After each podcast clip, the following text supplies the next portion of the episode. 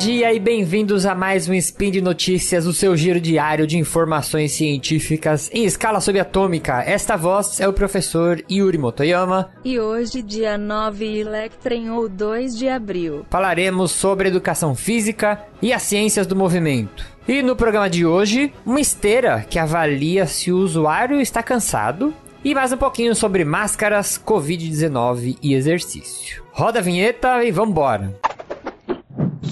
Notícias.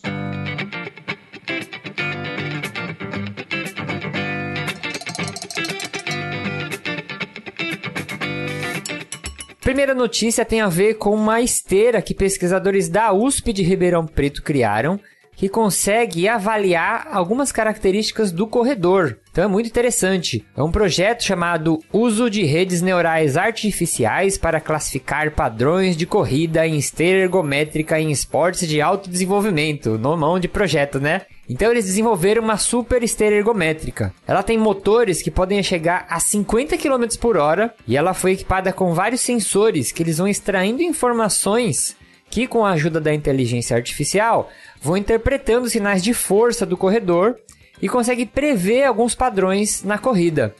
A esteira pode perceber, por exemplo, se a pessoa está cansada ou se ela está descansada na hora que ela vai fazer o exercício dela, por exemplo. E uma coisa muito legal dessa esteira é que já existem outras esteiras né, semelhantes no mercado que fazem essas avaliações, só que elas custam em torno de 120 mil reais. E essa esteira, que foi idealizada pelo pesquisador Sérgio Baldo Júnior, lá da USP de Ribeirão Preto, ela tem um motor mais potente e ela é mais barata. A sua fabricação chegou a custar em torno de 20 mil reais, quase 100 mil reais mais barato. O projeto já foi premiado no 16º Encontro Nacional de Inteligência Artificial e Computacional. E a gente vê aí, mais uma vez, o Brasil ensinando a fazer torta de limão apenas com um limão. E na segunda e última notícia, vou me estender um pouquinho mais aqui, que eu quero falar sobre um artigo que saiu que ele faz recomendações para a utilização de máscaras faciais durante o exercício na pandemia. Às vezes eu evito trazer um pouco de assunto sobre Covid, porque eu acho que isso acaba sendo muito maçante, pelo menos em mim, despertam vários gatilhos, como está na moda de falar hoje em dia.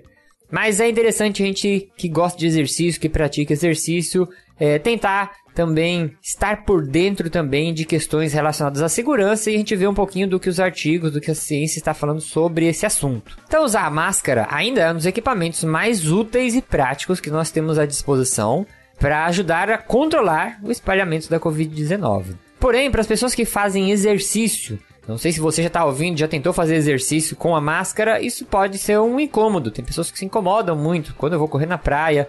Eu às vezes percebo lá pessoas que puxam a máscara para baixo, ou às vezes correm até sem a máscara. Por conta dessas questões, um artigo publicado recentemente na Sports Medicine fez uma revisão sobre o tema e eu vou trazer algumas conclusões desse artigo aqui. Primeiro, existem pouquíssimos estudos sobre utilização de máscara em situações de exercício, e na grande maioria eles não causam nenhum prejuízo ao praticante. Então, existem estudos que fizeram treinamento com intensidades muito altas, existem estudos que fizeram caminhada, existem estudos que fizeram uma corridinha mais leve, e na maior parte não existe nenhum prejuízo relacionado à utilização das máscaras. Tem uma especulação que se fala que ao utilizar a máscara, o indivíduo ele reinalaria uma quantidade maior de CO2 para os pulmões, porque esse CO2 quando você expira, ele ficaria retido na máscara e aí você respiraria esse CO2 de novo.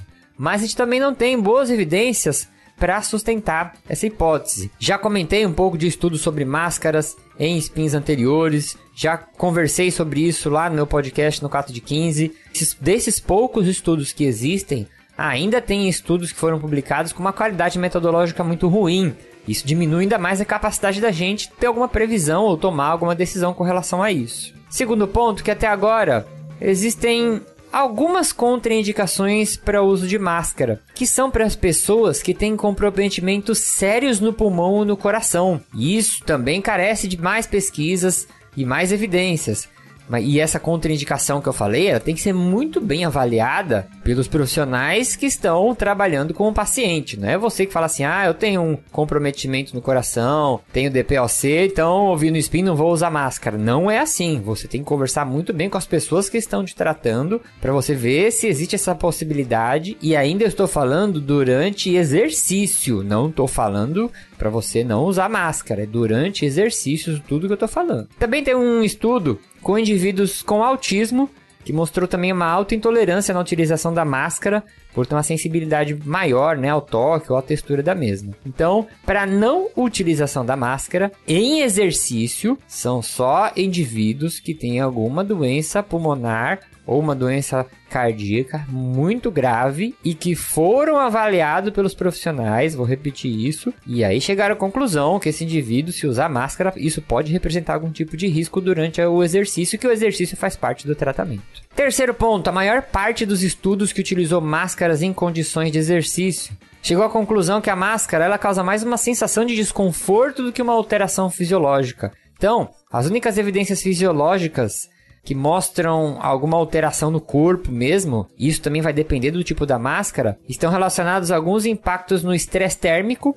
A gente tem que imaginar quando a gente respira, a gente solta o ar, a gente elimina um pouco de calor de dentro do corpo, uma forma de resfriar o, a quantidade de calor que o corpo está gerando, e com a máscara isso pode ficar um pouco prejudicado. E a frequência cardíaca, que alguns estudos mostrou o coração batendo um pouquinho maior quando a pessoa utilizava máscara. Mas é, a maior parte dos artigos ainda mostra só uma sensação de desconforto maior. Na parte de performance, as pessoas correm a mesma coisa, desenvolvem a mesma quantidade de movimento de exercício, isso não altera nada no resultado do trabalho, no resultado do esforço físico. Quarto ponto, durante atividades onde o ritmo e o fluxo respiratório é aumentado, como na corrida e no ciclismo, existe um aumento no espalhamento de partículas, de gotículas que você solta pela sua respiração, que podem conter o vírus se você estiver infectado.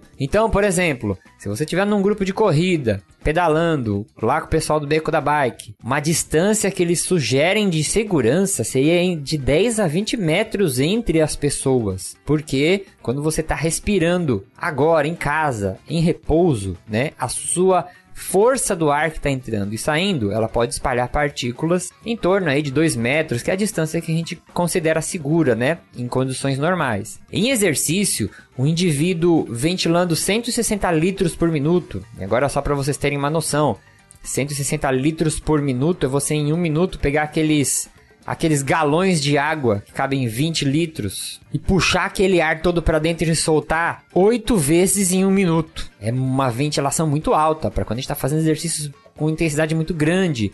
E aí, nesses casos, a nossa ventilação, a força da nossa respiração, dos músculos respiratórios, podem empurrar partículas até 11 metros, 11.6 metros de distância. Por isso que eles colocam aí uma distância de 10 pelo menos a 20 metros, que é o mais seguro quando você vai fazer exercício aonde tem um aumento na sua frequência respiratória. Quinto ponto: o suor e a emissão de vapor promovido pela respiração pode atrapalhar a troca de gases ao longo do exercício, e aí vai tornar a máscara menos impermeável a partículas de ar. Então, é como se as partículas de é, água, né, que vão sendo soltadas e que vão escorrendo pelo suor, vão preenchendo os buraquinhos da máscara e vão selando a máscara. Aí a gente tem um problema, porque a indicação seria seguir as orientações corretas de manuseio da máscara, né? Pegar ela pela alça, todo mundo já deve ter ouvido muito falar sobre isso, não ficar tocando diretamente na máscara e trocar a máscara quando ela chegasse nesse ponto. Tem pessoas que suam muito. Só que aí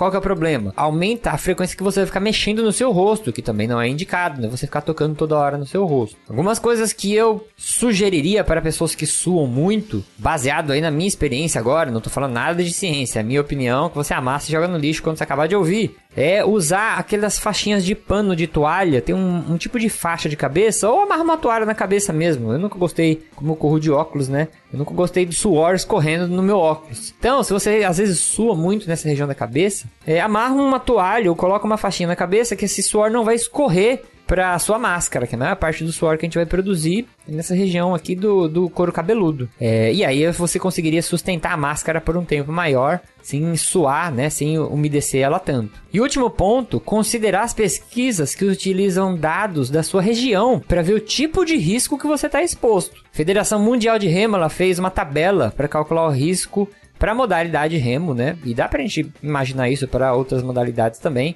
e classificou como alto risco, só para vocês terem um exemplo. Caso a sua região tenha mais de 50 casos por 100 mil habitantes nos últimos 7 dias. Só para vocês terem uma noção, aqui onde eu moro, na cidade de Santos, nos últimos 7 dias a gente teve 160 casos por 100 mil habitantes. Eu acho que se pegasse somente os casos do meu bairro, eu estaria aí num risco moderado, eu não estaria em baixo risco considerando essa tabela aqui. Então, considerar os dados que o local que você mora produz, né? de pesquisas epidemiológicas, estudos coorte. E aí pensando, né, num mundo que às vezes a gente não vive, que é um mundo onde exista um programa de rastreamento de contato, existe um, existe um incentivo do governo para incentivar pesquisas que vão acompanhar o desenvolvimento e a evolução da doença no Brasil, nos estados e por região, né? Então a gente está falando aí de uma realidade muito diferente da que a gente está vivendo. Eu entendo muito a importância da atividade física, principalmente para a nossa saúde mental, né, no momento que a gente vive, mas a gente precisa ter um muito bom senso na hora de fazer isso. E para finalizar o artigo, ele vai trazer um algoritmo para classificar o risco. Vou deixar o artigo em anexo aqui, que a pessoa está se expondo ao participar hum, das atividades físicas.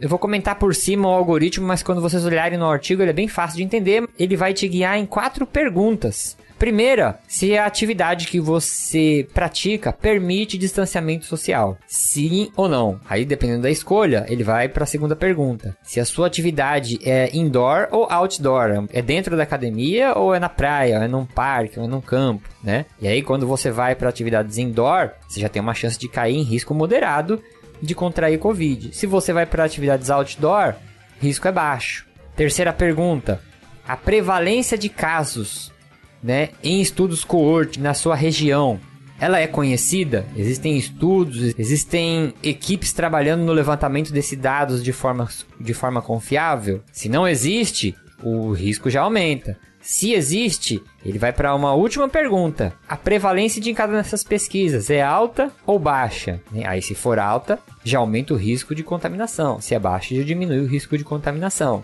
E aqui um ponto muito importante para a gente terminar. Quando a gente fala risco de contaminação, gente, nada é risco zero. Enquanto você estiver vivendo sob uma bandeira de pandemia, você tem risco de se contaminar. Então, muito cuidado com essas afirmações que eu costumo ver milagrosas aí pelas redes sociais. Ah, tal coisa elimina o risco. Posso até gravar isso em outro spin. Exercício físico anula o risco de contaminação de Covid. Pelo amor de Deus, né, gente? Não vamos cair nessas aí. Coquetel previne o risco de, de internação. Então, cuidado pra, com essas panaceias aí, essas coisas muito. com afirmações muito grandes aí pra gente poder manter um bom senso. E por hoje é só. Lembrando que agora você pode ouvir meu podcast 4 de 15 no feed do Portal Deviante. Então, se você curte ciência, movimento e exercício, eu tenho certeza que você vai dar um pulinho lá e vai gostar. Todos os links citados estão no post. Deixe lá também seu comentário, elogio, crítica, declaração de amor e formas de salvar a vida do Tarek. Lembra ainda que se você quiser ajudar esse podcast, que vai da física até a educação física, contamos com seu apoio lá no patronato do SciCast, ou no Patreon, ou no Padrim ou no PicPay. Um bom dia, use máscara, treine de forma segura e, se puder, não se aglomere e cuide de mais alguém.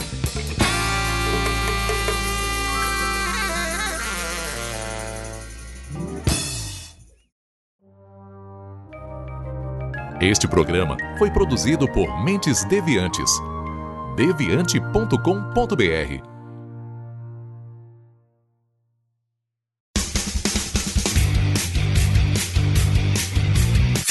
Cortes, edição de podcast.